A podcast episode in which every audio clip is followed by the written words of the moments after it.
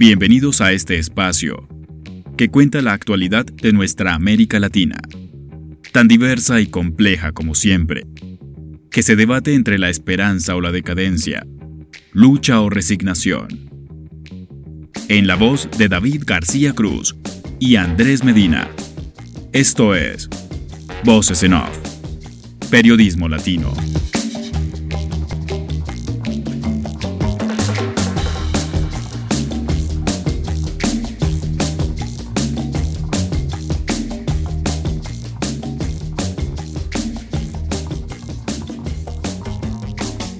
Hola, ¿qué tal? Bienvenidos a esta nueva edición de Voces en Off. Bienvenidos a este espacio que cuenta la actualidad de América Latina semana a semana.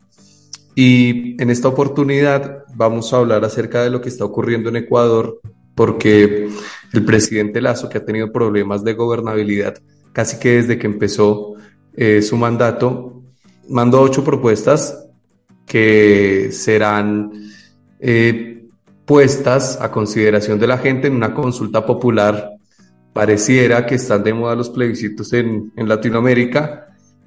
Y esperamos a ver si en Ecuador hay una sorpresa o no, como ocurrió en Chile hace unas semanas o como ocurrió en Colombia hace algunos años, cuando la gente le dijo increíblemente que no a la paz, y en Chile, en donde hasta el agua está privatizada, le dijeron que no a la nueva constitución, porque la gente pensó que era una constitución de solo la izquierda y no para todos. También hubo un problema de comunicación tremendo. Y antes de, de ir, con Andrés y con nuestra invitada, una noticia esta semana que particularmente me llegó porque habla del nivel de odio en el que estamos, esta cultura de que nos enseñaron a odiar desde pequeños, el religioso odia al ateo, el, el hincha del equipo blanco odia al hincha del equipo negro, y así, y así estamos, llenos de prejuicios y de odios. En Brasil un tipo discutió con un compañero de trabajo de política y lo mató a cuchillazos y hachazos. Yo en principio pensé que la noticia era falsa y traté de, chequear la cosa y cuando vi que salió en varios medios, incluyendo el país de España, dije, qué locura la que estamos viviendo. Uno partidario de Bolsonaro, el que mató al, al otro que era partidario de, de que Lula vuelva al poder. Y es eso, nos enseñan a odiar desde pequeños Creo que los medios de comunicación tienen una responsabilidad muy grande en esto también. Yo creería que no hay que bajar del precio a la influencia que tienen los medios en la gente, por algo son el cuarto poder, porque hay un tema entre periodistas y es que para decir que somos el cuarto poder o que los medios son el cuarto poder, se, ahí sí digamos que se enaltece y, y alzan la voz, pero después cuando ven las consecuencias de, de, toda la mierda que le meten a la gente en la cabeza, entonces dicen, no, pero los periodistas no influimos tanto, los medios no influimos tanto, y en realidad sí termina influyendo. Y más en estos momentos donde los ánimos están tan exacerbados, después de una pandemia que aceleró todos los procesos de decadencia de las diferentes sociedades, sobre todo Latinoamérica, que es una de las regiones, si no la más desigual del planeta, y, y la democracia o los gobiernos que se van eligiendo no le están dando respuesta a la gente. Y creo que eso es una deuda que, que tiene este sistema con, con los ciudadanos. Va a ser, vamos hacia tiempos difíciles y yo creo que el, el, llamado que hacemos nosotros acá desde este medio, que, que, es independiente y es pequeño, es tratar de hacer que la gente mire las cosas con, con otra perspectiva, que miren el lado B, para que no terminen matando al compañero de trabajo o no yéndonos a, a, tal extremo, pero para que no terminen, digamos, dejándole de hablar a un familiar por cuestiones políticas, en esta división, esta polarización en la que, en la que vivimos. Quería, quería decir esto y, y, manifestar que los grandes medios tienen una, una, responsabilidad enorme en todo lo que está pasando, porque no construyen audiencias, eh, construyen hinchadas, construyen eh, barras bravas, no construyen oyentes eh, ni lectores. Entonces, eh, tenemos que, que abrir más espacios independientes en donde la gente no dependa de los intereses de un tipo que es el dueño de una empresa, en este caso un medio de comunicación que puede ser un canal, una radio, un diario. Eh, voy a presentar a mi compañero, vamos a hablar del tema de Ecuador. Andrés, ¿Cómo le va y, cuáles son las propuestas que mandó Lazo o que, o que dice que van a hacer? Hola David. Bueno, la idea es tratar de analizar un poco todo este tema de, Ecuador, las propuestas que envió Guillermo Lazo, eh, algunas declaraciones del ministro de Gobierno, de Francisco Jiménez, y tratar de, analizarlo con nuestra invitada. Pero antes de ir directamente con Carolina, pues las propuestas, que en este caso las preguntas que envió Guillermo Lazo, eh, son ocho. La primera es permitir el apoyo complementario de las Fuerzas Armadas a la policía para combatir el crimen organizado. La segunda, permitir la extradición de ecuatorianos que hayan cometido delitos relacionados con el crimen organizado transnacional, que esto también ha generado algo de, polémica. La tercera, garantizar la autonomía de la Fiscalía en la selección, evaluación y sanción de sus funcionarios. Esa también ha dado mucho de qué hablar. La cuarta, reducir el número de asambleístas la quinta, exigir que los movimientos políticos tengan un número mínimo de afiliados, cuyo registro sea auditado periódicamente por el Consejo Nacional Electoral. La sexta, eliminar la facultad de designar autoridades que tiene el Consejo de Participación Ciudadana y Control Social y que sea la Asamblea Nacional que los designe. La séptima, incorporar un, subsistema perdón, de protección hídrica al Sistema Nacional de Áreas Protegidas. Y la ocho, que las personas, comunidades, pueblos y nacionalidades reciban compensaciones por su apoyo a la generación de servicios ambientales. Dentro de todas estas, David, hay un par que eh, he leído que ha generado bastante polémica. Entonces, bueno, la idea es profundizar un poco sobre todas estas propuestas que envió Guillermo Lazo y que según eh, el ministro de Gobierno pueden ser dos más que van a ir saliendo durante este año. Perfecto, Andrés. Eh, voy a saludar a la invitada Carolina Andrade, Magister en Ciencia Política. Carolina, ¿cómo estás? Hola, buenos días, eh, David, Andrés, un gusto estar con ustedes, acompañarlos en este análisis de la situación en Ecuador y en general de América Latina. Eh, así es, gracias por, por atender el llamado. lo primero, ¿cómo te cae estas ocho propuestas? ¿Cuáles te parecen buenas? ¿Cuáles te parecen que son polémicas? ¿Cuáles te parecen que son viables y cuáles también que son, digamos, eh, inviables? ¿Cuál es el análisis que se hace de esto? Bueno, me gustaría contextualizar un poco, ¿no? Tenemos un gobierno en este momento que está muy desgastado a nivel político en cuanto a sus niveles de credibilidad y legitimidad. De hecho, eh, sus aliados tradicionales, eh, rompió alianzas con sus aliados tradicionales antes de posesionarse el 24 de mayo de 2021 cuando se gestionó diferentes pactos y alianzas al interior del Poder Legislativo para determinar eh, la presidencia de la Asamblea Nacional de Ecuador. Ahí ya rompió lazos con sus aliados de derecha tradicional, liberal, conservadora. Y durante los últimos, durante los últimos ya 16 meses en el poder, no ha generado alianzas con ningún sector. De hecho, se ha abierto diferentes frentes. Se abrió un frente muy fuerte con organizaciones indígenas, con eh, la izquierda, eh, con el centro izquierda, que se vio fuertemente en las movilizaciones de junio de 2022 durante este año. No se ha avanzado en los espacios de diálogo que se constituyeron como una salida a esta, movilización muy fuerte que se dio en el Ecuador.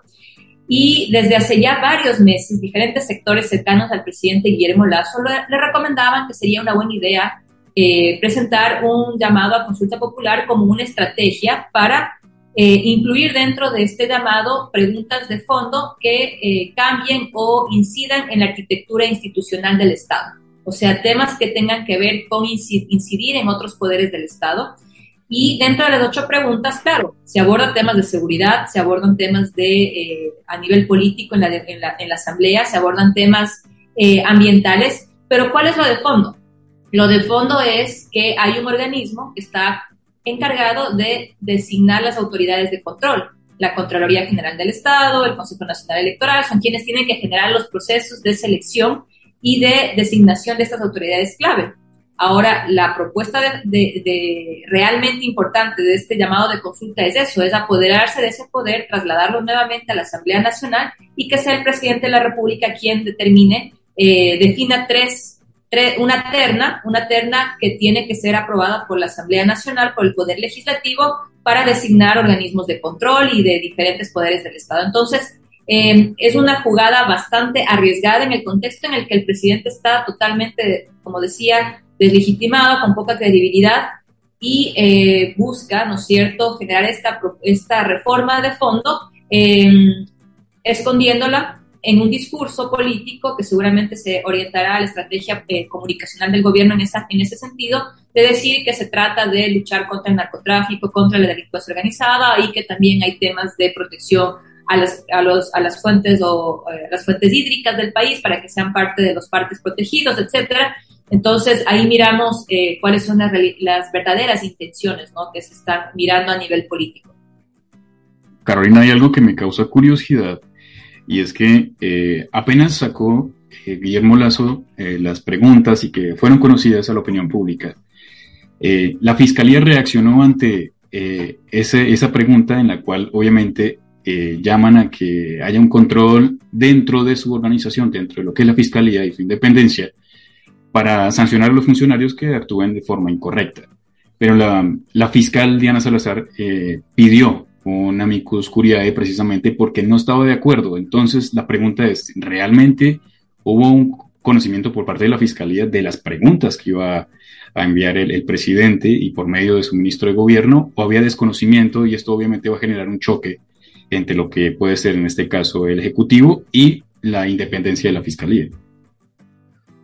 Claro, podríamos entender que en principio no existe ningún tipo de coordinación porque debería haber un respeto entre las diferentes funciones del Estado, ¿no? El presidente presenta una propuesta y puede ser, eh, en teoría, nutrida por eh, la Fiscalía en cuanto a cuáles son sus observaciones o sus verdaderas necesidades. Es un poco eso es lo que se busca mostrar, ¿no? A nivel eh, mediático de que existe esta separación y que el presidente da sus sugerencias y van a ser alimentadas por eh, las salvedades que presente la Fiscalía.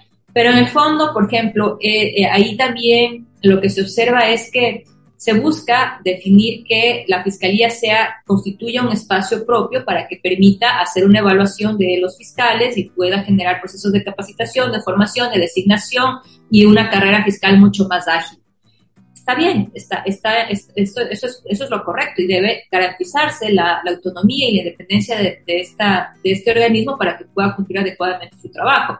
Sin embargo, en el Ecuador, en este momento, no existen ni siquiera las condiciones básicas para que las instituciones puedan realizar su trabajo.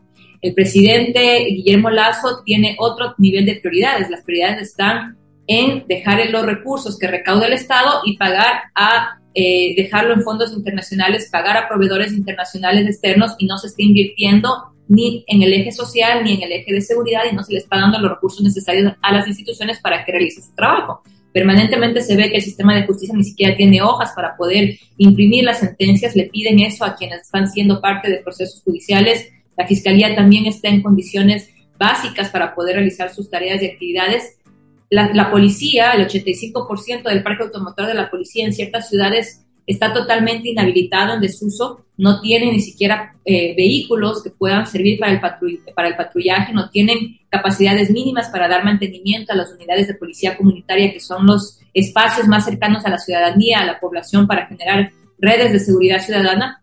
Entonces, vemos que hay una dispersión también en cuanto a prioridades. Entonces, sí, está esa pregunta que busca, eh, como decía, generar esta, este relleno de que se trata de una reforma que busca independencia de los poderes, que busca generar mayor seguridad en la población, luchar contra el narcotráfico, la delincuencia organizada, pero por detrás, la, la verdadera intención está en poder incidir en la designación de autoridades a través de esta terna que será presentada por el presidente a una institución que coincidencialmente en las mismas preguntas el gobierno plantea que es una institución, el gobierno plantea, el Ejecutivo, que el Legislativo es una institución que no está haciendo bien su trabajo, entonces le asigna nuevamente a la Asamblea esta tarea, criticándole que no está haciendo su trabajo con el objetivo de ser ellos quienes impongan esta terna de designación de autoridades.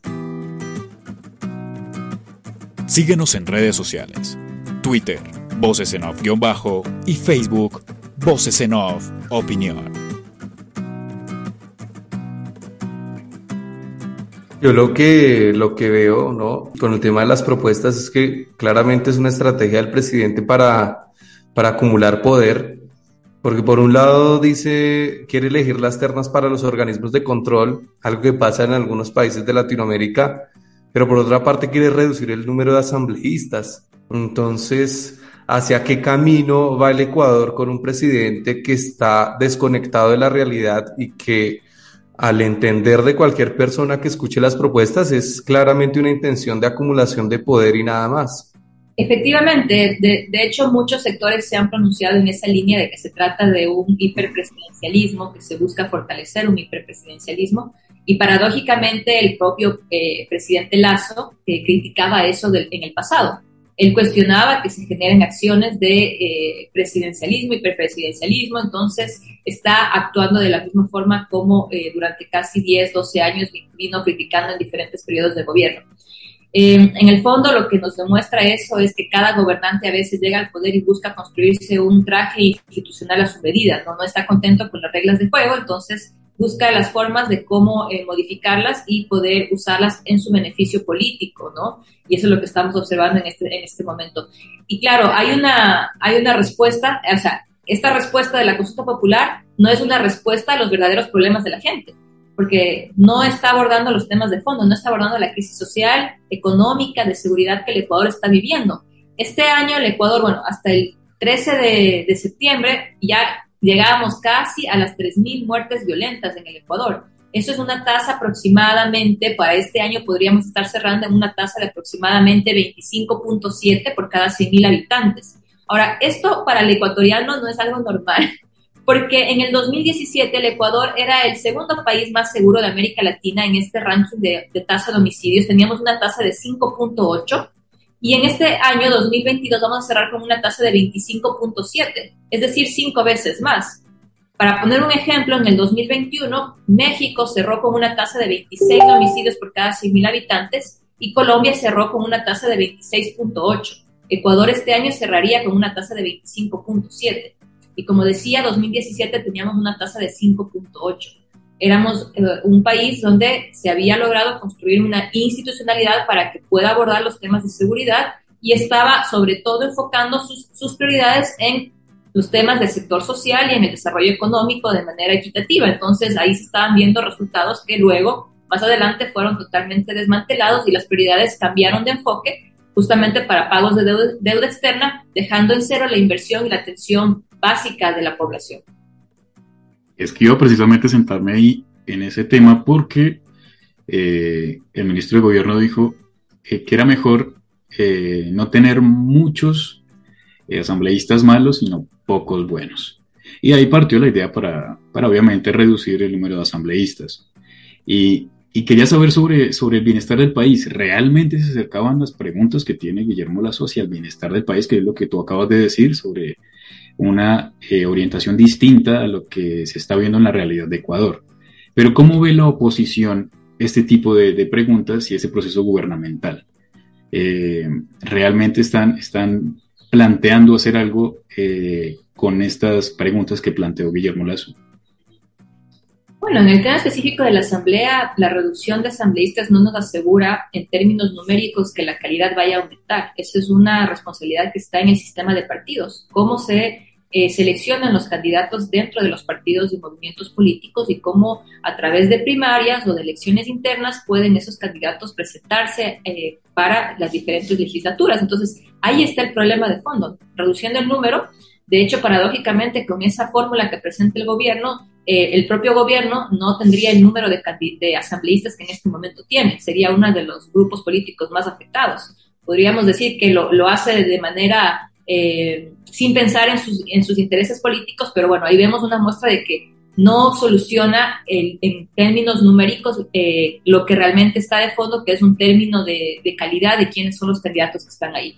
Ahora, el tema de fondo no es el número de, asambleístas, ni, eh, ni tampoco es si la fiscalía va a tener no una capacidad de generar espacios de formación y capacitación de sus fiscales, etcétera los temas de fondo necesitan recursos, necesitan prioridades. No existen insumos médicos en el Ecuador, el sistema público de, salud está totalmente desabastecido, desatendido.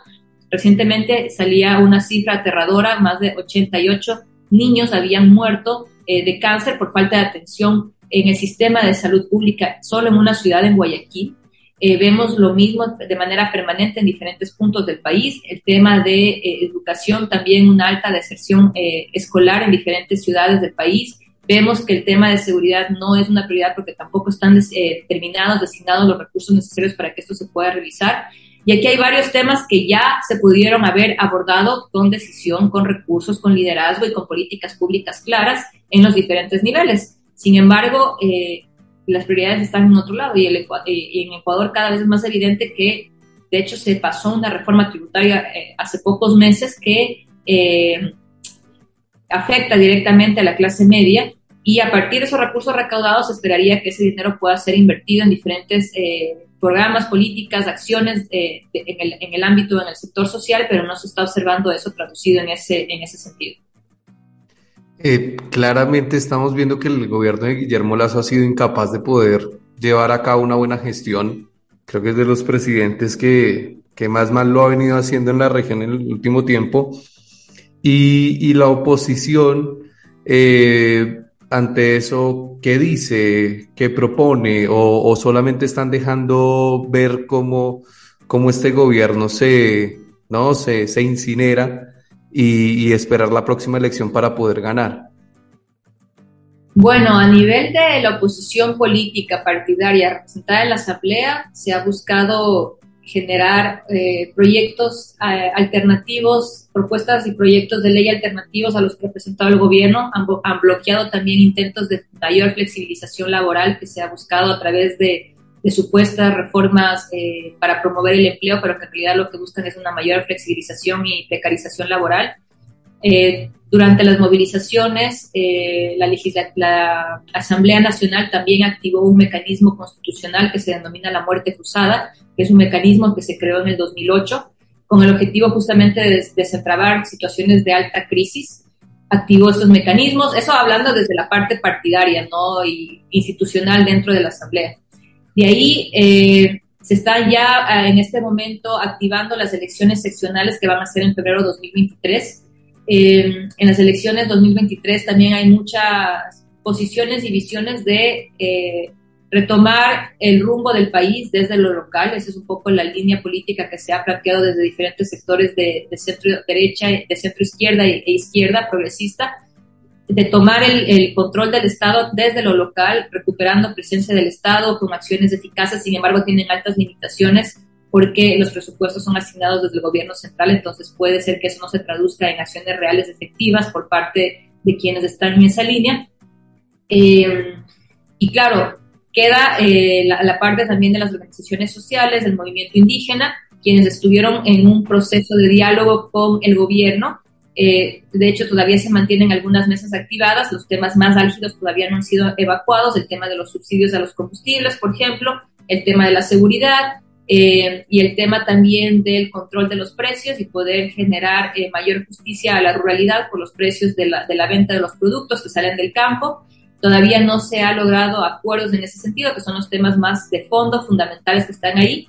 Entonces, ellos han, siempre han mantenido una posición mucho más eh, frontal de que si no se da paso a las demandas y a los pedidos, pues nuevamente se volcarán a las calles en un proceso nuevo de movilizaciones que podría ser el escenario durante los próximos meses si es que no se resuelve ese espacio de diálogo y de negociación que se abrió después de la, del paro que existió en junio de 2022 pero también se ve que el gobierno tiene un optimismo superfluo, ¿no? Como que siente que las preguntas van a ser eh, aceptadas por, por, los ecuatorianos, que va a pasar obviamente el proceso, que creo que son como, creo que es una semana, no me acuerdo cuánto tiene que darle la aprobación, pero también tiene como un afán eh, de pasarlas, ¿no? Porque también hablaba el ministro de Gobierno que tiene pensado sacar dos preguntas más antes de febrero. Así que tiene como el acelerador a fondo eh, el gobierno de Lazo precisamente para pasar estas preguntas, pero aún así tiene otras más. Tiene una reserva donde dice el ministro, pueden ser dos o pueden ser más, todavía no sabe, pero que ya las tienen planteadas. Sí, em, como que fue parte de la estrategia que plantearon el de decir que eran ocho preguntas y ahora sumar dos más como que estuvieran escuchando un poco lo que la gente necesita. ¿no? El objetivo también es que esto coincida con las elecciones seccionales y lo que buscarían principalmente es nuevamente generar un panorama de polarización en el país. Y ahí hago eco a lo que mencionaba, ¿no es cierto?, David al inicio de esta política de odio que se ha generado. En el Ecuador esta política de odio también es bastante fuerte entre un correísmo y anticorreísmo.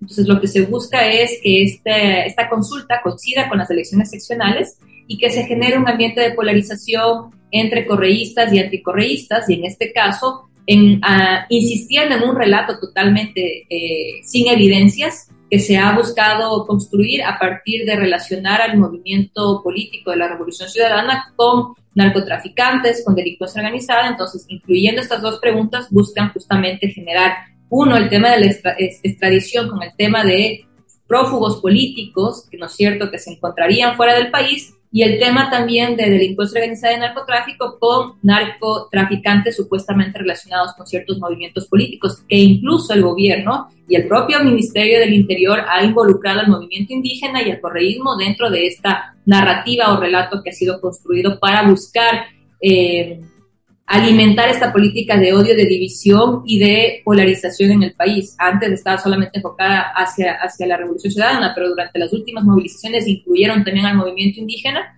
eh, y a todos los sectores populares que se movilizaron con el objetivo de descartarlos, de restarles legitimidad, entonces seguramente irá encaminado hacia esa, ese intento de polarización que en el fondo lo que sigue haciendo es alimentando esta política de odio que puede eh, tener eh, desenlaces imprevistos, ¿no? Como lo estamos viendo en otros países con altos niveles de violencia y de, y de uso de, de, la fuerza, ¿no es cierto?, contra, contra el adversario político sin que esto sea realmente resuelto a través de discusión, diálogo a nivel político y se use la violencia. Eh, así es, así es. Creo que cuando, cuando los gobiernos del corte ideológico de Lazo van fallando o están errando, es más fácil echarle la culpa a los movimientos nacionales y populares y generar toda una, narrativa, perdón, y un relato que tiene que ver con ellos son delincuentes, la culpa de todos los problemas del país es de ellos, no de nosotros. Nosotros llegamos a salvarlos, pero, pero estos zurdos empobrecedores no dejan. Entonces pasa que un día un tipo en Argentina va le pone un revólver o una pistola a 20 centímetros de la cara de la vicepresidenta y aún así hay gente que cree que es un montaje como si el odio fuese, fuese, fuese eso, fuese un montaje, fuese algo a lo que no, no hay que ponerle atención. Y, y, lo han puesto también, el odio, como un relato de la izquierda. No, entonces lo pasan al otro lado, sino es que los odiadores son ellos. Entonces estamos entre un ellos y nosotros, en donde no avanzamos, los gobiernos son incapaces de poder también resolver los problemas y en Ecuador lo que estamos viendo es esa clara muestra de un presidente que desde que arrancó Lazo, que nosotros eh, hemos venido hablando de Ecuador, siempre es para hablar de la, de la inoperancia del presidente. O sea, nada más que, que eso. Le quería dar gracias a Andrés y a Carolina por estar. Mi nombre es David García Cruz y nos reencontramos el próximo jueves para hablar quizá de lo que viene en Brasil, porque viene una elección, no hablando de división, de polarización y demás, viene, viene una elección en Brasil y también para hablar de lo que podría ser un acuerdo político entre Mauricio Macri y Cristina Fernández en la República Argentina. Gracias, chao.